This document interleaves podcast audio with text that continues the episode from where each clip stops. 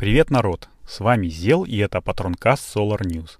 Это дополнительный еженедельный выпуск подкаста для наших любимых патронов, то есть для тех людей, которые поддерживают нас на сервисе Patreon. Здесь мы разговариваем про солнечную энергетику, о том, как сделать свою солнечную электростанцию более эффективной, более дешевой, а, обсуждаем новости индустрии и в общем и целом я хотел напомнить, что наши подкасты самые клевые, самые информативные, а наши патроны самые любимые и самые технически подкованные люди во всей вселенной. Э, итак, давайте без лишних слов теперь уже начинать шестой выпуск подкаста. Начнем его с небольшого объявления. Дело в том, что я э, решил выпускать подкасты не по понедельникам, а по вторникам – потому что, как показывает лично моя практика и тех людей, которые мне писали э, отзывы, слушать подкасты по понедельникам немножко тяжеловато, потому что это начало рабочей недели, не все еще э, перестроились э, после выходных, а вот во вторник самое то. Ну, давайте теперь все перестраиваться на это расписание. Я надеюсь, что оно больше уже не будет меняться. В том числе буду перестраиваться и я, потому что я записываю подкасты в основном в пятницу, э, и за выходные может случиться еще много чего интересного, но надеюсь, что новости основные не потеряются. А теперь к тем вопросам, которые я сегодня хотел обсудить. То есть э, сетевой инвертор может работать э, с большим напряжением, с высоким напряжением, и таким образом у него получается КПД больше.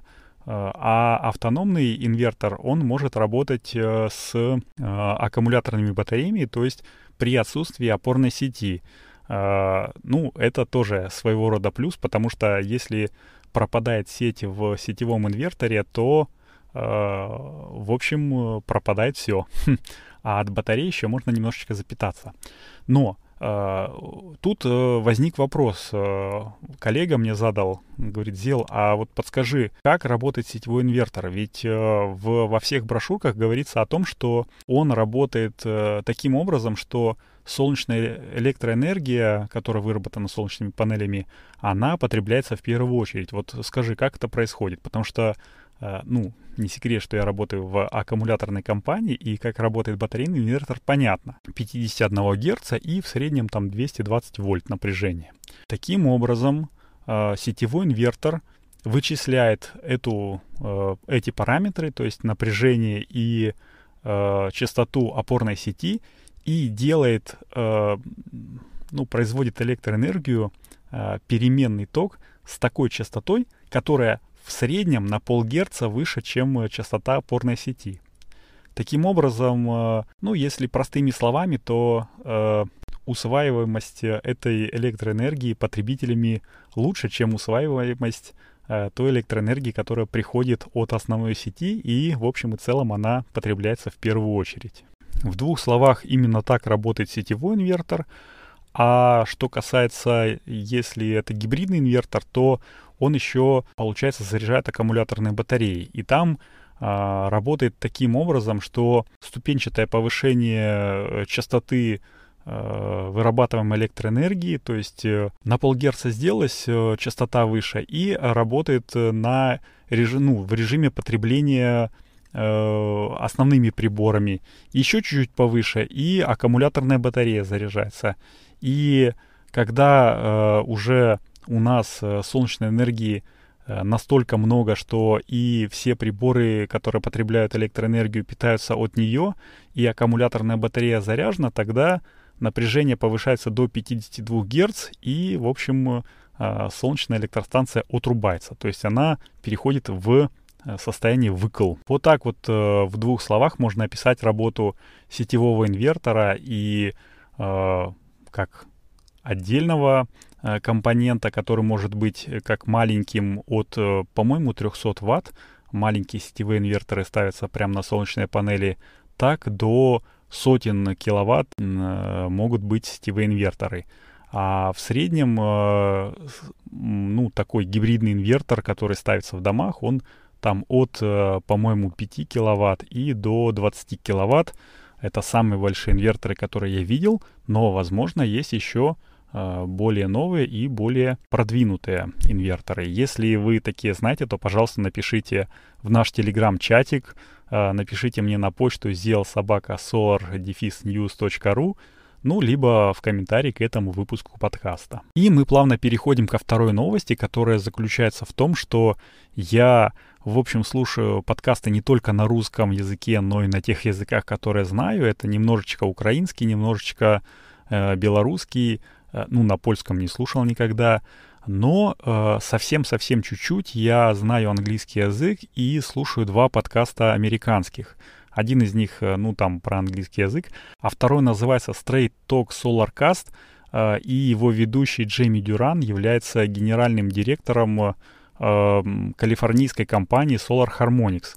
Они более 10 лет устанавливают солнечные электростанции у себя в штате. И, в общем, люди, которые варятся в солнечном бизнесе, и у меня нет, ну, никаких оснований не доверять им.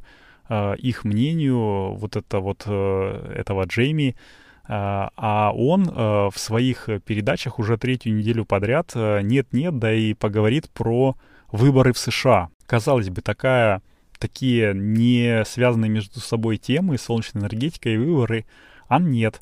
Как мы знаем, президент Трамп, действующий президент США, ввел, ну или точнее начал солнечную войну с Китаем, я рассказывал об этом в подкастах, э, основных подкастах Solar News, писал на сайте.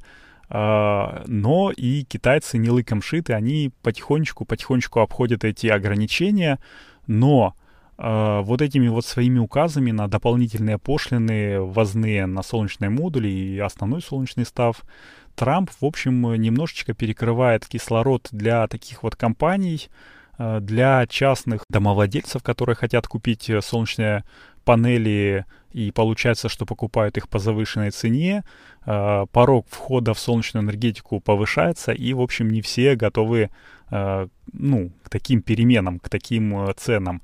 Поэтому не все ставят себе солнечные электростанции, не только сетевые, но и автономные, как показывает практика вот блэкаутов в Калифорнии как раз э, автономные электростанции тоже нужны. Поэтому э, прошлая тема про гибридный э, инвертор как раз там самое оно. Вот.